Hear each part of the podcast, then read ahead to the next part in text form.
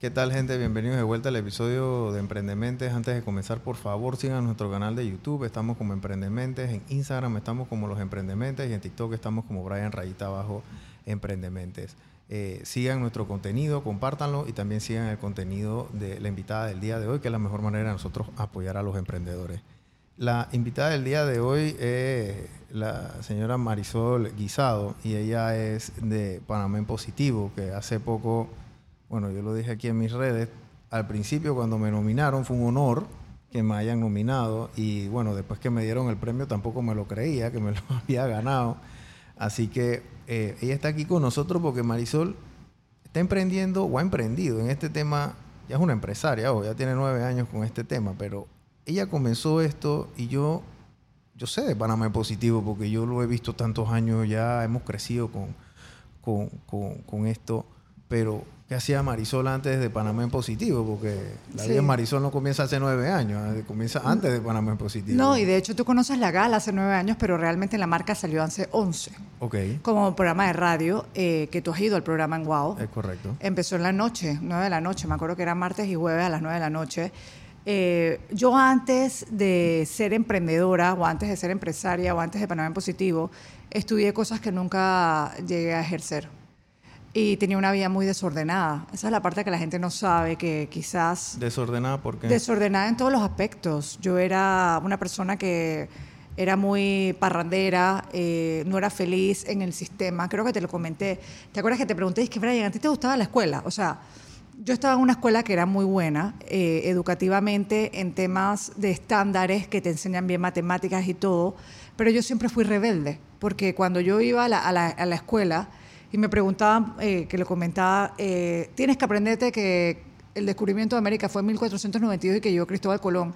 Y yo preguntaba en la clase, dije, ajá, ¿y tú estás seguro que ese fue el único que llegó a América? Y, ah, espérate. Y preguntaba al profesor, dije, oye, ¿y cómo hizo él para conseguir ese financiamiento? O sea, y yo sentía que las clases eran muy aburridas porque eran muy de memoria. Y no sé si te pasó a ti eso en la escuela.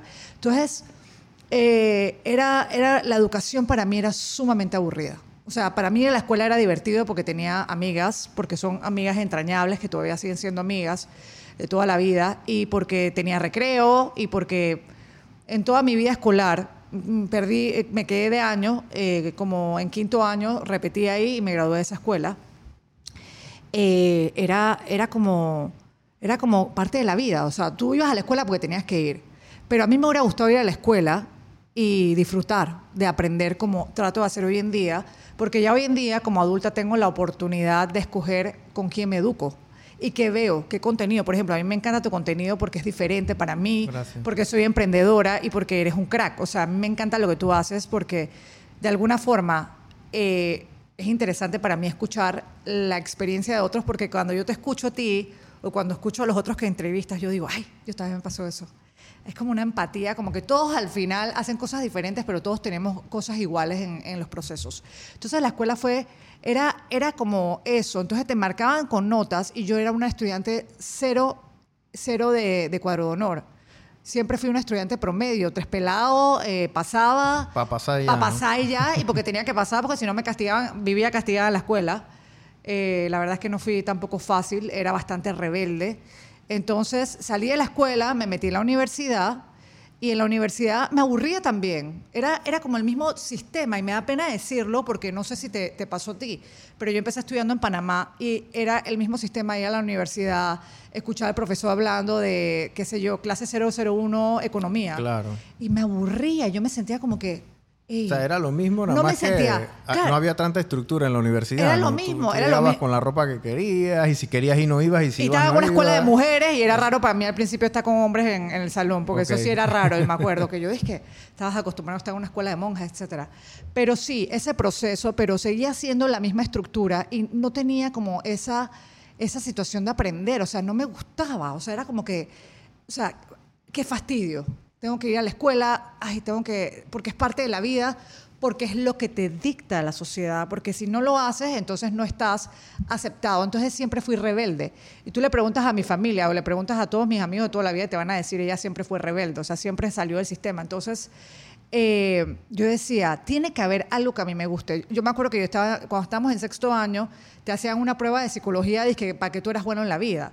Y esas pruebas de psicología tampoco les prestaba mucha atención, pero eh, claro, todos tenemos talentos. Y, yo me acuerdo que mi amiga decía, es que yo quiero ser arquitecta, yo quiero ser abogada. Y yo realmente no estaba segura que yo quería hacer. Entonces empezaba a meterme en cosas y me aburría, me aburría, me aburría, me aburría. Hasta que, bueno, me fui a estudiar afuera, eh, hotelería, turismo. Eh, empecé en México y luego terminé en Suiza. Y me encantó. Sin embargo, tampoco te puedo decir que fue, había profesores que me marcaron, pero tampoco te voy a decir que la universidad fue, es que, ah, qué cool, no sé qué. Lo hice porque tenía que hacerlo. Entonces, al salir del sistema y regresar a Panamá, recuerdo que empecé a estudiar Derecho, tenía como 25 años, 26 años, y no lo terminé, que es una de las cosas que sí me arrepiento, no haber terminado esa carrera, porque casi cuatro años haciéndola, ha cambiado muchísimo hoy desde el 2006. Recuerdo que trabajé en Morgan como pasante y todo, hice varias cosas, pero no era una persona responsable. Entonces, cuando tú no eres responsable en la vida y cuando tú no eres disciplinado, tú no puedes conseguir nada. Por más que no te guste la escuela, por más que no te gusten las cosas. Entonces, era, era, era una persona que no sentía como que satisfacción por lo que hacía. Era como que hacía un ratito y entonces... Eh, tuve que pasar por muchas cosas, tú sabes, yo quedé, o sea, yo eh, era la típica rumbera que salía todo el tiempo, esto, no me sentía como feliz en mi vida, sentía que mi vida era como, como que tenía que vivirla porque tenía, porque tenía que estar viva, no sé cómo explicarte, y cumplir con el sistema. Entonces, estar en una sociedad donde la, la sociedad te dicta que si no haces esto no eres bueno o eres malo entonces em, pasé por hasta drogas. Yo me metí en drogas, pero profundamente un tiempo. Y mi familia no sabía qué hacer conmigo, ni yo misma sabía qué hacer conmigo. Era todo como que empezar, terminar, fallar. Era, entonces, ¿qué pasa? La gente verte así, la gente como que ya, la gente automáticamente en la sociedad dice, ah, esas van a ser las peladas que no van a servir para nada o que no o que no tienen un trabajo en un banco o que no son arquitectos o que no tienen eres una ciudadana de segunda categoría pues. eres automáticamente eres una porque ciudadana no cumples con porque no cumples con los estándares claro y yo veía a todas mis amistades alrededor y ya todas, todas, todas estaban en puestos importantes o estaban trabajando en cosas entonces la sociedad te dicta que si tú te casas para colmo yo no me he casado nunca yo tengo una hija y me dio súper bien con el papá de mi hija, pero nunca llegué a casarme tampoco. Y quizás algún día me case, o sea, no lo sé todavía. Pero entonces, para colmo, esta no se casa, eh, no, no, no tiene... Lo, siempre fue como que la oveja negra. Yo fui la oveja negra en mi familia siempre porque realmente, y también, ¿no? Uno haciéndose víctima, pobrecita yo, porque cuando, cuando tú tomas el control de tu vida y te das cuenta que tienes una capacidad, todo te cambia. Entonces, me fui arrastrando como hasta los 27, 28 años, con ese victimismo también de que, ah, bueno, ya soy así, ¿qué voy a hacer?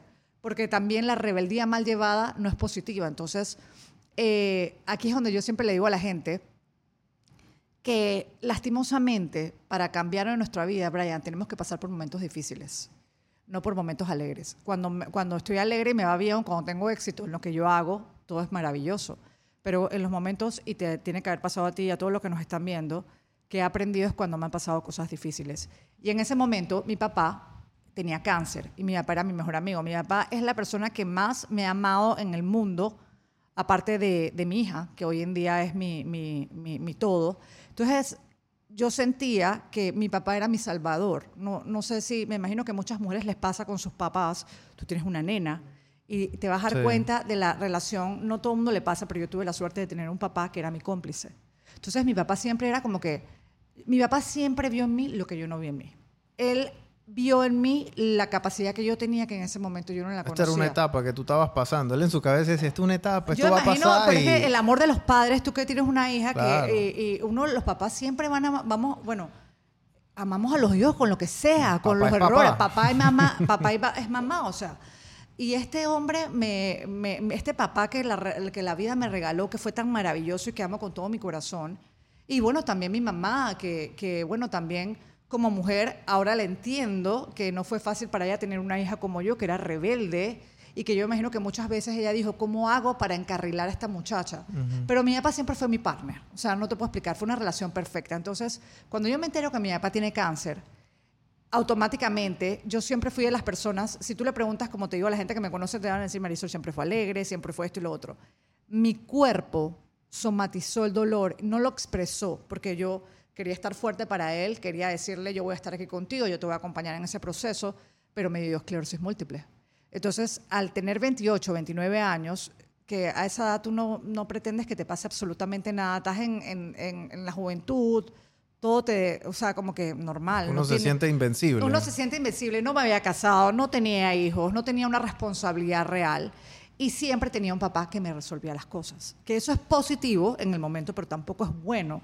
Yo creo que él lo hubiera, lo que pasa es que como el papá te quiere resolver para que no te lastimen en la calle, que yo creo que yo lo haría con mi hija, uno tiene que golpearse, uno tiene que pasar por momentos difíciles para madurar. Entonces empezó Marisol a pasar por un momento difícil el papá tenía cáncer. Luego del papá que tenía cáncer, no lo dije, no lo expresé, porque eso es algo que yo he tenido que mejorar, no digo las cosas no cuando las siento. Y mi cuerpo lo eh, lo- me quedé totalmente paralizada, en silla de ruedas, eh, sentí que la vida se me acababa. ¿Y tú qué edad tenías ahí? 29 años. 29 años. 29 años. Me acuerdo que era la boda de una de mis mejores amigas y yo era dama. Y de repente eh, empecé a hacer ejercicio, tenía rato sin hacer ejercicio y empecé a sentir calambres en el cuerpo, en todas la- las piernas. Y yo decía, y el entrenador dice que no, que eso debe ser porque como estás inactiva, que no sé qué. Entonces no era normal que tú tuvieras calambres en el cuerpo tanto tiempo y le dije a mi papá y él me llevó al doctor. Entonces el doctor me empezó a revisar, me empezó a tocar, me acuerdo, la espalda y me dijo, tienes que ir a un neurólogo. Esas fueron las palabras de él y en ese momento yo creo que yo todavía no realizaba lo que estaba pasando realmente y empeza- me empezaron a llevar y te dije que venía un problema, gracias a Dios muy poco, de, de- o sea, mi vida estaba como cambiando, yo había mejorado porque había salido de esta etapa de rebeldía, de, de que me había caído en el piso, había mejorado y de repente, ¡paf!, viene papá con cáncer y de repente me da esta enfermedad y yo dije, bueno, ¿qué voy a hacer? Entonces me acuerdo mi familia llorar y yo dije, pero vamos a ver qué hacemos. Entonces, eh, en ese momento, eh, obviamente me empezaron a hacer miles de pruebas, a ver qué era lo que tenía. En Panamá todavía no tenemos la, la- la tecnología, o no sé si no, no ha llegado porque tenemos que mandar el- ese examen a Estados Unidos y te lo dan una semana, te sacan el líquido cefalorraquídeo para saber qué está pasando. Entonces, sencillamente llegó y me dijeron, tienes esclerosis múltiple, esto, tu vida cambió. Entonces, eh, me sentí como que en ese momento no podía moverme, realmente sentí que mi vida se acababa, pero no, o sea, lo tomé como con, como con fuerza, no sé cómo explicarte. Eh, y me acuerdo que mi hermana me decía, definitivamente Dios sabe a quién darle las batallas.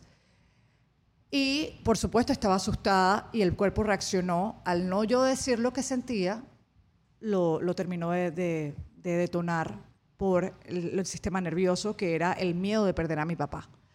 Entonces, eh, gracias a Dios, él estaba vivo en ese proceso cuando, cuando lo tuve. Y bueno, eh, empecé a cambiar mi vida, empecé a cambiar mis hábitos, empecé a tener cosas más saludables y trabajaba en ese momento en un lugar, en, trabajaba en presidencia en ese momento y alguien habló mal de mí. Y esa persona que habló mal de mí, me imagino que me trató de hacer daño y adivina qué, ahí salió la emprendedora. Nunca sé quién fue esa persona que me indispuso, pero fue un regalo de la vida, porque Brian, si esa persona no hubiera hablado mal de mí, yo no hubiera salido de mi zona de confort. Y ser emprendedor, y lo has dicho en tus programas, es salir de zona de confort.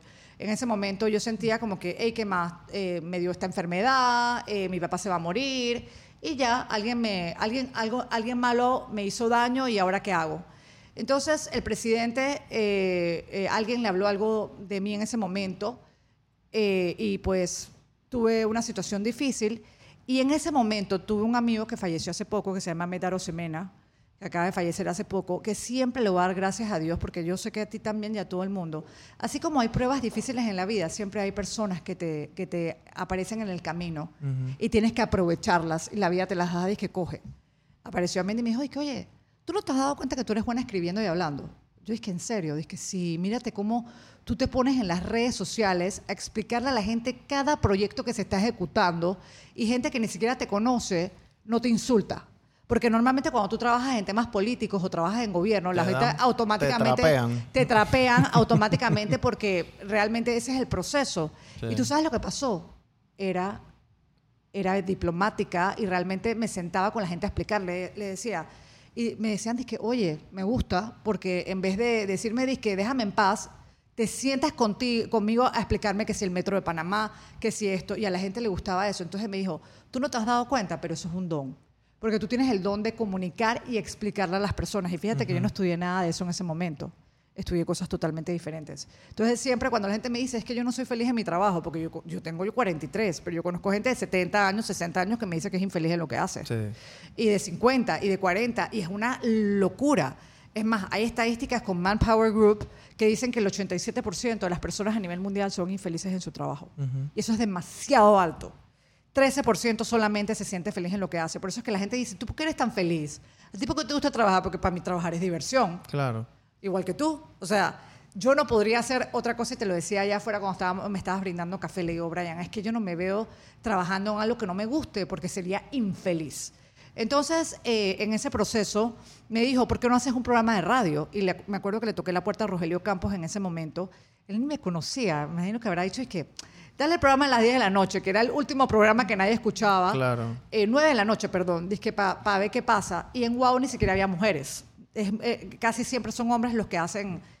Y yo dije, yo creo que este tipo, como que, bueno, pero Dios existe, hermano, y te, te, digo que eso fue un angelito en mi vida que amo con todo mi corazón, que es uno de mis mentores, porque los mentores han sido grandes éxitos en mi vida que me han guiado.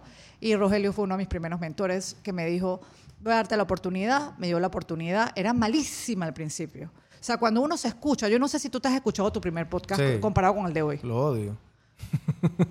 Lo odiamos. y tú lo escuchas. En ese momento yo decía, wow, si me van a llamar de Telemundo mañana. Mañana me llaman de Telemundo. estoy esperando la llamada. Y seguramente en 10 años vas a crecer muchísimo más y vas a escuchar el do y vas a decir que, oye, mira cómo ha mejorado, porque de eso se trata. Entonces, los primeros programas eran malos. Entonces, Rogelio me dijo en estos días y que yo no te podía poner a ti, o sea, tú eres una pelada que nunca en su vida había hecho de radio. ¿Cómo pretendes que yo te voy a poner a ti a las 4 de la tarde en Telemundo o en Prime Time si tú ni siquiera tienes idea? Entonces, esto es importante, este es un mensaje muy importante para toda la gente que te ve, todos tus seguidores. Hay que crecer poco a poco. La gente quiere todo ya. Panamá en Positivo tiene 11 años y yo ni siquiera tengo la mitad de lo que yo quiero hacer en mi vida. Y cuando hablas con mentores, como tú conoces al señor Mayor, que es uno de mis grandes mentores, como Julio Spiegel, que también es otro de mis grandes mentores, como Virginia Matos, que, que, son personas que les ha ido bien económicamente, pero no solamente que les ha ido bien económicamente, sino que han tenido estructuras donde manejan mucha cantidad de gente y han sido exitosos en negocios. Ese es el reto. Ese es el reto, pero cuando tú te sientes a hablar con ellos, ellos te dicen, hey, excava poco a poco. Y, que, y, que, y, te las quiero traer acá para que vengan Emprendementes y los, los entrevistas también, que eso es algo que, que, quiero que hagas con todos los jurados, con toda la gente. Tú escuchas las historias y Mayor te dice, sí, la gente me dice que soy exitoso, pero esto me ha tomado 40 años. Entonces, Panamá en positivo sí, gracias a Dios, ha ido creciendo, pero ha sido muy paso a paso y hay momentos en donde he querido tirar la toalla. Entonces, esta es la parte de, emprendimiento donde tú hablas. Tengo 11 años con el programa de radio que empecé y eh, esa fue la escuela. La radio me encanta porque la radio es como el podcast. Tú has ido, a mí me encanta hablar cuando yo te llevo a la radio porque es súper divertido hablar contigo y me encanta tu, lo, lo, que tú eres, tu esencia, tu energía. Y realmente ahí descubrí que era buena comunicadora. Entonces la radio fue mi casa. Y luego de la radio pasaron como tres años, Brian, y el 2015 yo dije, porque yo también soy de las personas ejecutadoras, yo digo, no sé cómo lo voy a hacer, pero lo voy a lograr. Y dije, ¿sabes qué? Voy a hacer unos premios, hablando con, con temas de positivismo y todo. Y me acuerdo que le toqué la puerta a Juan Carlos Tapia en ese momento, ya mi papá había fallecido. Y eh, ser emprendedor es algo muy solo también. O sea, tienes, he tenido buenos... Eh, gente que, que, me ha sabido guiar, pero también hay momentos en que te sientes solo. No sé si te ha pasado. Sí, siempre. Acá rato. Que te sientes como que nadie te entiende. La familia es la que más palo te da. Sí. Mi familia es que, man, ¿tú qué estás haciendo? ¿Qué es eso y qué Panamá en positivo? Eso no es pérdida de plata. ¿A qué tú estás jugando? ¿A, qué estás jugando? Esa es la palabra. Y todavía me lo dice. Anda me dice, conseguiste un trabajo. ¿Por qué te conseguiste un trabajo de, oye, mira fulanita? oye, ¿por qué mira fulanita? Mira, mira, mira María y está traído, oye, si le va bien en esto. A veces no te dicen de que consíguete un trabajo, sino que comienzan a vender. Tú no tienes quincena, tú no ganas eso. oye, oye, María, le va del carajo en el banco. Oye, ¿por qué no te la llamas para ver si hay algo ahí para ti? ¿Me explico? O sea, Porque, o sea, como que te venden, te, tra- te tratan de seducir con lo que está pasando en la vida de otra persona y vas y llamas a María y entonces María te dice, chuzo, ni vengas para acá, estoy deprimida, me gasto eh, 500 dólares en psicólogo al mes, esta vaina es insostenible, me voy a... di-". O sea, por el que dirán, por la, sociedad. Yo, la verdad es que, y también uno juzgado en momentos. Yo, yo he aprendido, eh, este año ha sido un año de mucho aprendizaje para mí. Sí te puedo decir que el proyecto ha crecido eh, y que se le está metiendo mucha fuerza y que esperemos que... ¿cuánta gente fue a la creciendo. gala? Porque yo fui Este y año había, una- había bastante gente. Había una cantidad impresionante ahí de, de personas. Había buen networking. También. Que eso es lo que la gente, la gente quiere ir por el networking. Claro. Claro. Sí. Esa, esa es una de las cosas claves que yo que tratamos de hacer con Panamá Positivo, eh, conectar. Porque a mí, a, mí, a mí no me sirve de nada. Mira, aquí está tu premio, por ejemplo. No Sí. sé si lo Es puedes más, enseñar a voy la a- gente. Debes ponerlo porque es un orgullo. Y ahorita le voy a decir a la gente, te lo he dicho en radio, pero te lo voy a decir, es difícil ganar Panamá Positivo. Esto lo hizo el señor Mayol, Arquitectos Mayol. Eh, ¿Sale ahí en la toma, Tiffany? Sí, Me encanta Tiffany, Mujeres al Poder, Tiffany, hermana. Mira, este, este premio, la gente, la gente dice, y hay gente que critica, si la gente supiera lo, lo- el proceso de Panamá Positivo, de la gala específicamente, la gente te Háblame postula. yo, no ah. te, yo no te puse, yo no dije de qué hay, yo ni te Esto no es conocía. de a dedo. Esto no es de a Sí, pero yo- la yo- gente no lo entiende. Yo, no conocía a Marisol. Yo conocía a Marisol fue producto. De, producto de esto, ¿no? Exactamente. ¿Cuánta gente, háblame un poquito de los números de Panamá en Positivo, Sí. cuánta gente se inscribe o cuánta gente nomina o cuántos nominados hay? Este año, 3.500 personas postularon, 3.500 personas. ¿En cuántas categorías? 13 categorías. 13 categorías. Y de esas categorías, ¿cuántos nominados hay por categorías Por- finales? Al final finalistas? quedan cinco nominados. Cinco nominados. Cinco nominados por categoría. Son 65 personas Wow. eh, entre empresas, proyectos que tenemos que darle seguimiento y que ha ido mejorando. Obviamente, si tú ves el Panamá en positivo del 2016 con el de ahora, ha ido increciendo, ha ido mejorando y todavía nos falta muchísimo. Pero mira, para entender Esto, y esto no es ni el 1% de gente que, que- que llega a ser finalista, gente. No es ni el esto- 1%. Estos son tiempos de Harvard que aplican de que 100 mil personas y entran 10. Eh, y, y la gente te dice, no, que por qué. Y la gente se pone brava porque quieren que la gente que ellos conocen estén postuladas. Hay una cosa que te tengo que decir, y yo no sé. A mí, cuando la gente me dice, me tienes que postular porque yo me lo merezco, nunca vas a estar. Y se lo digo y cae- caigo mal. A mí hay gente que me llama y me dice, yo me merezco estar postulado, me voy a postular. Y no, no se los digo porque tampoco quiero apagarlos, pero la gente que me dice que se lo merece, no, no va a estar. Sí, yo no sé quién me, quién me postuló a mí. Mucha gente. Ah, sí, de verdad. Sí, sí, sí. Porque tu proyecto es conocido, porque tu proyecto está inspirando gente. Sí. Y hay personas que tú cambias la vida y tú no tienes idea. Porque no solamente la gente que entrevistas aquí, sino la gente que te ve. Sí, la gente que me Hay escucha. momentos en que yo he querido tirar la toalla y yo veo algo de emprendimiento. Tú sabes, una vez yo estaba triste y yo vi algo que tú dijiste que me ayudó. ¿Qué Y a mí me pasa igual, no me acuerdo qué era, pero dijiste algo que yo dije, hey, gracias, Brian. Y así como te pasa a ti, me pasa a mí. Hay gente que me dice, es que yo escucho algo que tú dijiste o, o- o que me cambió la vida. Entonces, lo que tú haces es muy lindo porque tú replicas, aparte de tu negocio, que tienes que tener negocio, que tienes que pagar cuentas, estás ayudando a mucha gente con esa inspiración de lo que haces. Entonces, eh, para poder estar en Panamá en Positivo, tienes que ser postulado de enero 15 a 15 de marzo, donde la gente entra a panamánpositivo.com. Luego que se terminan las postulaciones, yo me siento con personas que son empresarias, que son gente del país y que me piden anonimato y se sientan conmigo a revisar todas las postulaciones, Ok. donde eh, las personas que cumplan con los requisitos como contribución a la sociedad, buenas redes sociales, quedan eh, en- entre los finalistas y eh, realmente es un trabajo largo porque me tengo que sentar con esa gente realmente un día Sí, porque son y me toma como 3.500 5 o 6 personas, horas 3.500 y al final revisar nuevamente, revisar y que no sé qué, etcétera. Entonces ya cuando tú entras, cuando ya están las personas escogidas, se lanzan las, la- las nominaciones como para mayo, junio y después viene todo el proceso de dar a conocer 65. Eso es un trabajón, hermano. Entonces, definitivamente, eh, yo creo que lo más cool es, ya cuando ya la gente está postulada, eh, el 40% vota al público, tú también fuiste muy votado por el público, que eso también ayuda. Eh, entonces, bueno, tú fuiste, que eso lo hicimos por primera vez, implementamos el elevator pitch. Yo dije, yo soy emprendedora y yo me la paso haciendo pitches en la calle. O sea, yo tengo 10 segundos para hablar con alguien. Dije, oye, para nada positivo. Dije, dale, llámame. O sea, Claro. yo dije, yo tengo que darle la oportunidad a la gente. No solamente que el jurado vote por ellos, porque yo lo que hacía antes es que yo ponía los proyectos de cada uno y les explicábamos al equipo. Yo dije, hey, la gente necesita conectar con estos empresarios fuertes, necesitan hacer billete, Sí. negocio. Y ese ha sido el éxito de Panamá en Positivo, aparte de, de toda la ayuda social y de todos los proyectos que estamos haciendo para vender el país. Y tú lo viviste y yo me emocioné mucho cuando te escuché. Y a mí me pasa que yo soy demasiado transparente. Yo no tengo cómo disimular cuando algo me gusta. Y yo dije, yo te escuché, yo dije, bestia, o sea, de verdad que ey, me, me siento como si este pelado estuviera hablando y fuera yo. Entonces, tú tuviste la oportunidad, al igual que todos tus compañeros, de hablar con cada uno y tú viste quiénes son esos jurados. Gente pesada. Sí. Gente que toma decisiones en este país, tomadores de decisiones, y que, ¿sabes qué? Que yo, tengo, yo he tenido la suerte de conocerlos como seres humanos. Porque ellos, al ser empresarios fuertes, a veces no pueden ser así con todo el mundo.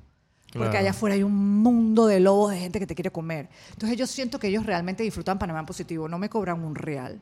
Son gente que está sumamente ocupada, que no tiene vida propia, que yo tengo que avisarles desde enero de que guárdame tal fecha, tal fecha, tal fecha, pero que realmente lo tripean. O sea, tú te imaginas, na- te dije dos ejemplos de mis mentores, Julio Spiegel y Mayol, por, por decirte un ejemplo, que tengo varios, o Virginia Mato. Tú no llamas a la gente y dices, oye, tú me puedes dar una cita con Mayol o con Julio Spiegel. Esa gente no tiene vida propia o no les interesa porque ya han hecho tanta cosa en su vida Sí. que también necesitan tiempo para ellos.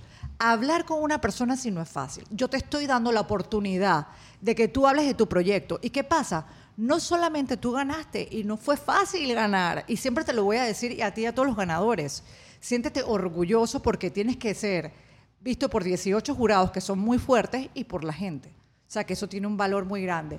Pero muchas veces los que no ganan también quedan siendo ayudados por ellos o por el sistema y entre Claro. ustedes se hacen amigos. Sí. Y no solo de tu categoría, sino de todas. De que, hey, Brian, ¿te acuerdas que yo estaba nominado? No Sí. sé qué.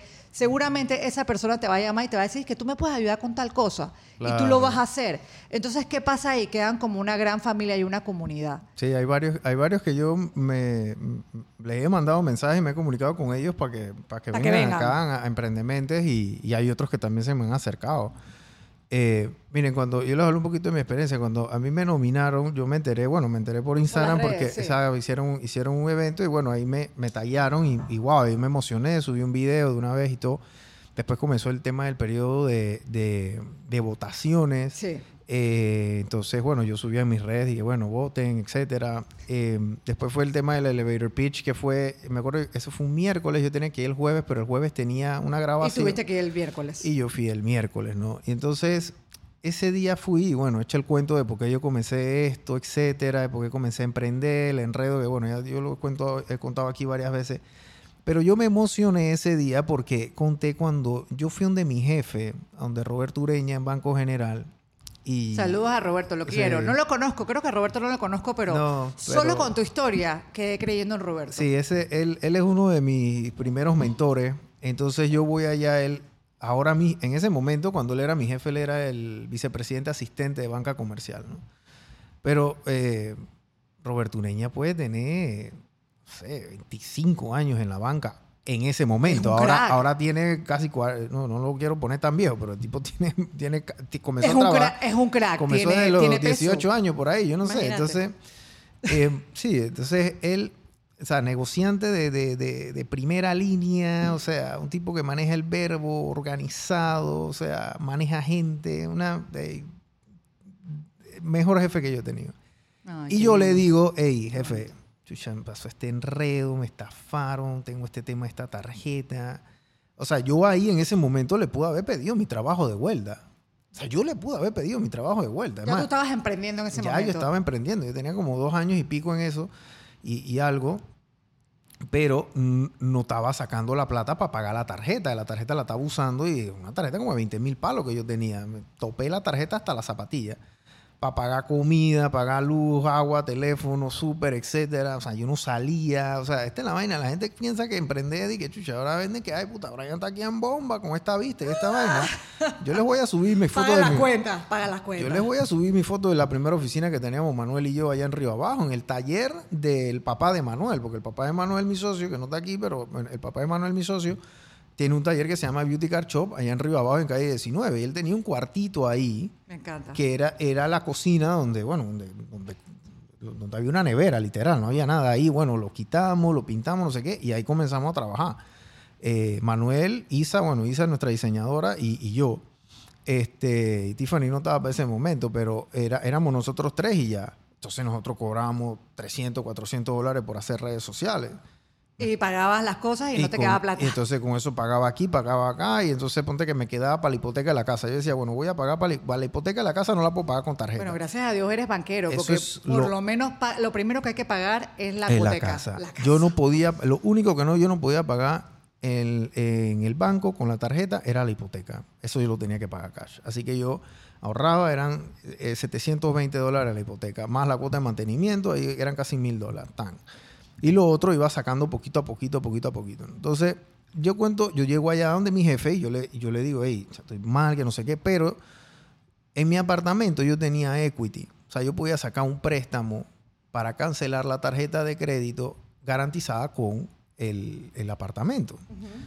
Eh, y en la sucursal no me lo iban a dar. Yo sabía que no me lo iban a dar porque yo no tenía ingresos. Entonces yo le digo a mi jefe, mire jefe, yo puedo pagar 200 dólares al mes. Hagamos un préstamo a 10 años. Yo mismo le presenté mi crédito, imagínate. Lo que yo hacía a 10 años para otros clientes lo estaba haciendo yo para mí, a mi jefe Pero bueno, eso es de tu otro talento. lado. Me de o- encanta. del otro lado. Y entonces yo le digo, yo le digo a- al, al señor Robert Ureña, jefe, eh, él dice que, dale, está bien. Dámela, dámelo, porque esa era otra. Yo metía toda la plata, yo la metía en Banco General. O sea que ellos en mi estado de cuenta, ellos veían cuánto yo estaba facturando porque yo lo depositaba todo ahí. Entonces yo le decía, esto es lo que yo estoy generando, yo no tengo eh, este, declaración de renta porque no he declarado todavía, ni siquiera tengo plata para pagar el contable, pero aquí está mi estado de, de- de- de- de un flujo, Fuiste transparente. flujo y eso, proyectado, eso es etcétera. Él dije, dale, ármame la vaina y dásela a fulanita y yo lo voy a firmar. Él me hizo el préstamo, me hizo el préstamo para hacer la segunda hipoteca en el apartamento. Yo agarré esa segunda hipoteca y no tenía ni para pagar los impuestos. Así que él me tuvo que prestar para pagar los impuestos también. Así que ya no estamos hablando de 20 mil dólares, ahora estamos hablando de 25. Porque yo tenía que pagar los impuestos que debía del apartamento y tenía que pagar el tema de los gastos legales también. Así que todo eso fueron 25 mil palos. Yo pagué- hice el préstamo, agarré eso y entonces, bueno, cancelé la tarjeta de crédito y pagaba 200 palos todos los meses.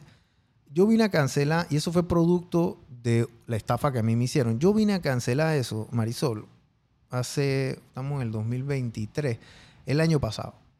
El año pasado Yo yo vine a cancelar eso. Por eso que la gente cuando yo les digo, hey, jueguen vivo cuando se van a endeudar y jueguen vivo con sus decisiones financieras, porque una decisión financiera Se acaba.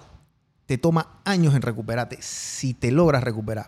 Porque si yo me caso con mi esposa y nos va mal, nosotros nos divorciamos con un papel, coge tu papel tan y dale, y dale tu vida y yo voy por la mía.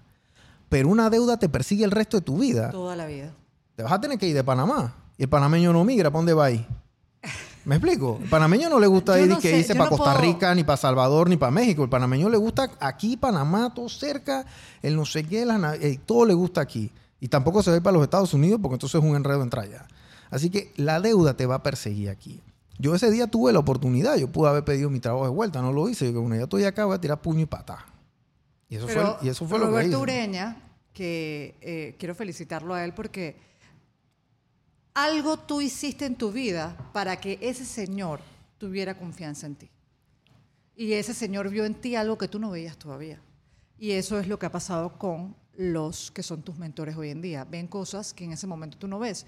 Y tenías palabra en el, momento que él te conoció, que él haya dicho que te va a ayudar. Y eso es lo que la gente no entiende. Dice ¿por qué él así? ¿Por qué no? Porque tú te lo ganaste. Porque tú te lo ganaste con tu trabajo. Hoy en día, eh, como yo te decía, que, y, y tuve que perdonar a la Marisol, esa irresponsable. La gente no cree que yo soy responsable porque no me conoció en ese momento. Hoy en día la gente cree mi palabra. Y eso es algo bien difícil porque la gente no tiene palabra. La palabra es Aquí la gente no todo. tiene palabra. Y yo he tenido que aprender a cacotazos a afirmar las cosas porque yo antes era de que dale, yo te ayudo, yo te. no sé qué. La gente, yo no puedo dormir si yo le debo plata a alguien. Sí. Entonces, la gente, eh, yo trato de endeudarse, no, o sea, yo tengo uno, otro de mis mentores es José Ramón Mena, que es presidente de un banco y de, y de Unibank, y, y es, él, él me dice, o sea, yo tengo buenos asesores que me guían, pero uno no se puede endeudar por endeudar, uno tiene que tener deudas buenas, Claro. que sean de... eh, Que te van a dar un que te van retorno, a dar un un retorno, capital. un capital. Pero en Panamá pasa mucho que la gente vive una vida que no puede por el que dirán. Sí. Entonces hay que liberarnos del que dirán. Eh, eh, son temas muy interesantes, pero de verdad que felicito a ese señor Ureña porque él fue el que empezó a cambiar tu vida. Y ser, eh, ser eh, tener emprendimientos que le ha ido muy bien y que estoy segura que va, a- va a seguir creciendo, no solamente el podcast, porque la gente ve el podcast, pero no ve todo lo que tú haces además del podcast. Tú le has contado a la gente en tu programa todo lo que tú haces, aparte del Sí, podcast. a veces digo, yo muy poco hablo de mí en, en- en el podcast y bueno, sí, tengo la agencia y esas cosas, pero... es una agencia. Sí, es una agencia y tengo una productora y hacemos videos y hacemos videos a, A empresas, a a, empresas, a todo mundo. eh, entonces, aquí tenemos espacio, nos mudamos a una oficina un poquito más grande ahora, tenemos unos espacios que vamos a hacer grabación de contenido, vamos a alquilar espacios para que la gente venga y haga... Si tú quieres hacer un podcast, Me tú encanta, llegas, grabas y te vas. O sea, ya nadie Tú me quiere vas a hacer mi podcast. Tú mismo me vas a hacer mi te podcast. lo voy a hacer. Y te voy a decir algo. Quiero, y te lo estoy diciendo porque la gente dirá, es que, ay, ¿cómo hace él para, para, porque a mí me lo han dicho, ni mi familia sabe, ni, dije, ¿y cómo hace ella para vivir de eso o de hacer el podcast? Ey, yo no solamente hago la gala, yo hago muchas cosas. Yo le hago asesoría a clientes, yo hago imágenes, hago cosas constantemente, pero la gente no, no tengo que tampoco decirlo todo. O sea, si tú te sientas conmigo, yo te puedo explicar mi gama de productos. Yo tengo otras socias. Yo dije que no iba a tener más socios en mi vida que las que tengo, que son Jackie Byrne y Magali Martínez. Y Magali y Jackie venían de trabajar de empresas familiares que ya estaban estructuradas las dos. Y hicimos una empresa en juntas, un emprendimiento que tiene Todavía no es empresa. Tenemos tres años. Eh, Creo que el próximo año. Se llama Mujer Más Panamá. De, empezamos en pandemia y decidimos ayudar a las mujeres a crecer también y a hacer círculo de mujeres que es muy importante. Y yo te voy a decir algo. Ellas no sabían lo que era hacer un emprendimiento. Porque ellas trabajaban ya para una marca que estaba formada y se dieron cuenta que no es fácil. Y se sienten orgullosas, y tengo que decirlo porque aparte de que son dos amigas de toda la vida, somos amigas de peladitas, las admiro, son buenas personas, son mujeres capaces, mujeres que dan mucho a este país, cada una de lo que hace. Pero se dieron cuenta que armar su propio producto como Mujer Más Panamá, ahora sí, les digo, ahora sí eres una berraca, les digo, Claro. porque ya tienes lo tuyo. A ti nadie te puede echar cuento, a pesar de que tú has transformado, porque nadie sabe la, la historia de, de lo que ha invertido Jackie y lo que ha hecho ella en, sus ne- en los negocios familiares y cómo ha hecho que crezcan. Igual Magali, pero ahora ya tienen lo de ella propio y saben lo que es y, y están viviendo ese proceso. Entonces, eh, creo que eso también ha sido para ellas maravilloso entenderlo. Entonces, nadie sabe, nunca nadie va a amar un proyecto si no lo hace. Es verdad. Yo le- ayer yo estaba en un restaurante y yo le decía, ay, que, oye, él dice que, me decía el, el señor este, mm, no voy a decir nombres, pero un restaurante muy famoso. Yo le decía, ¿tú quieres tu proyecto? Me dice, Marisol, nadie va a amar mi restaurante como yo. Y le dije, tienes razón, nadie va a amar Panamá Positivo como yo, porque es como mi hijo. O sea, las cosas buenas, las cosas malas, todas las he, la- las he tenido en ese proceso. Y, y de eso se trata. Eh, creo que mi mayor valor ha sido la gente. Yo amo mi trabajo, amo eh, poder ayudar a personas como tú, no solamente a que, a que sean eh, un ejemplo para los demás, sino que a través de Panamá en Positivo, nosotros nos hemos encargado también, aparte del premio este maravilloso que da Mayor Arquitectos y del reconocimiento, este año por primera vez vamos a hacer una cena, un almuerzo, vamos a tener varias actividades, porque yo necesito que ustedes se sientan que es- ser parte de Panamá en Positivo es una ventaja para ustedes, Claro. para que el día de mañana tú también postules a otros Sí. y esas personas puedan tener esa misma oportunidad de sentarse con este tipo de personas. Ya te, vi- te escribí en la mañana de que, por ejemplo, la, la Cámara de Comercio es uno de mis grandes aliados, quiere sentarse con los ganadores de Panamá en Positivo. Hay premios de banco. Eh, quisiera dar más cosas, pero es poquito a poquito. O sea, vamos a dar eh, unos premios de otra gente. Entonces, todo esto ha sido de poco a poco y quiero que la gente lo entienda. esto no es, eh, no me ha hecho millonaria. Todavía, si llego a ser millonaria algún día, me falta bastante, porque todavía no estoy ni cerca de serlo por Panamá en positivo. Sí me está dando más ingresos que antes, pero ya son 11 años. Entonces me está dando ingresos, pero todavía yo, por ejemplo, no he querido tener una oficina física. Quizás sea una de las cosas que vaya a hacer, pero realmente por mi forma de ser, a mí me gusta más como ir a oficinas de otra gente, pero esa soy yo. O sea, yo, hey Brian, tengo que grabar tal cosa hey, eh, yo te contrato para que tú me des tus instalaciones, pero tú necesitas por productora un lugar donde tú llames a la gente. Sí, eso sí. Y la gente se me ha dicho, porque yo tengo la fundación, la gente me ha dicho es que deberías tener un lugar porque tienes lo de la cárcel de mujeres y ayudas a emprendedores a crecer. Y seguramente lo voy a tener. Pero en los tiempos han cambiado, yo soy medio nómada, no me gusta quedarme en un lugar tranquila, pero sí tengo lugares donde puedo ir y tengo lugares, oficinas donde puedo utilizar. Yo creo que eso también es importante. Pero quiero que la gente entienda que más allá de lo que ven en redes, no ha sido fácil. Es maravilloso, me encanta lo que hago, yo creo que no lo cambiaría por nada, Brian. Pero la gente solamente ve la, la, parte bonita, pero no ve en estos, en estos, en estos 9, 10 años, 11 años que tú tienes en esto, o sea, esto no, esto ha sido una montaña rusa de, Uf, hay veces que lo he querido, eh, hay veces que lo he querido cerrar. He tenido maestros maravillosos. Este año fue complicado con ese este tema de los cierres. no pude hacer la gala el 24 de octubre. Tuviste que mover la fecha. Todavía estoy pagando la gala. O sea, todavía estoy, gracias a Dios había pagado casi todo, pero todavía estoy pagando porque hay clientes que se atrasaron por el tema de noviembre, creo que te lo comenté en el programa de radio, y me han pagado poco a poco. Pero al tener ese, ese crédito y ese respeto de la gente, la gente sabe que siempre pago. Entonces, eso es importante. Es la palabra. Trabajar la palabra, pero igual, a pesar de tener palabra, ten todo firmado porque se pueden perder amistades por dinero. Se pueden perder amistades por irresponsabilidades. Yo siempre le digo a la gente, a la cara, si tú me des plata y no tienes, por lo menos te voy a pagar un dólar ya por lo menos que des la cara, a la gente eso le gusta. O que le expliques, no o se que pierdan. le expliques, no se pierdan. Y yo y, y, uno lo hacía porque me acuerdo cuando era responsable, yo me perdía, yo decía, yo no quiero saber, porque tú no quieres saber, porque tú dices, pero qué Haces la del avestruz, ¿no? Te haces la del avestruz, pero Panamá es muy chiquito y tú lo acabas de decir. Y aquí todo el mundo se conoce y de alguna forma, si tú vas a hacer un, eh, un si yo voy ahorita dando un cliente y me pregunta por Brian Lutz, ¿Qué tú crees que va a pasar? Le voy a hablar bien de Brian. Claro. Porque es mi experiencia y eso te ayuda a ti. Entonces, Panamá en Positivo es una gran comunidad. Aparte que nos estamos dedicando a vender el país. O sea, ni yo misma creo todo lo que, lo que ha salido de un programa de radio de Panamá en Positivo, porque estoy trabajando también con las embajadoras de otros países. Estoy conectando talento de Panamá y ayudando a gente. Otra de las cosas que quiero hacer este año y, que sigo trabajando es también darle becas a la gente para que vaya a otros países a estudiar, oportunidades. De repente yo te llamo un día, Brian, dice que, oye, el embajador de Israel quiere que le hagas un evento de emprendimientos en Israel. Y eso va a pasar, seguramente va a pasar. Entonces, eso es un trabajo de, de todos los días.